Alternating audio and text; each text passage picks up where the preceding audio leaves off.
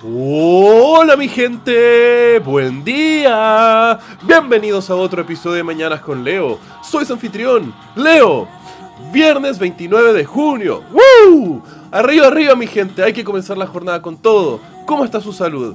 Ese es un tema que a veces dejamos a segundo plano y no puede ser así. Tienen que estar activos, tienen que estar conscientes y tienen que estar siempre buscando un estado de vitalidad en la vida, loco. Mantener esa llama encendida.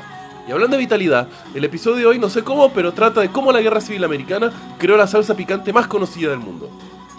El año era 1850 y había un banquero llamado Edmund McIlhenny, concha tu madre ese nombre, oriundo de Maryland, el cual había emigrado recientemente a Nueva Orleans para comenzar el negocio de un banco propio.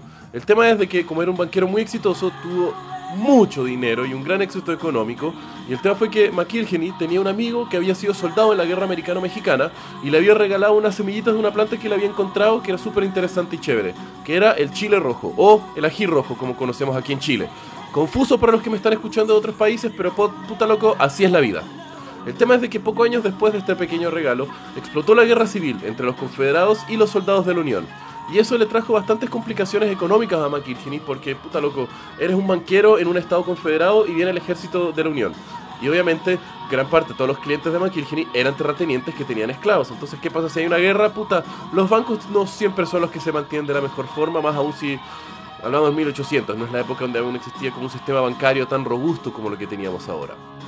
El tema es de que McKilhenny dijo, chao loco, yo me voy de aquí, y decidió escaparse en Nueva Orleans a una pequeña isla que tenía McKilhenny, la cual se llamaba Avery Island, el cual tenía unas minas de sal y era prácticamente una gran roca gigante de sal localizada ahí en el estado de Nueva Orleans. El tema es de que una vez que los soldados de la Unión van cada vez avanzando y teniendo más victorias por sobre los confederados, llegan a Avery Island y se toman la isla y se toman las minas de sal y todas las plantaciones que tenía en ese terreno.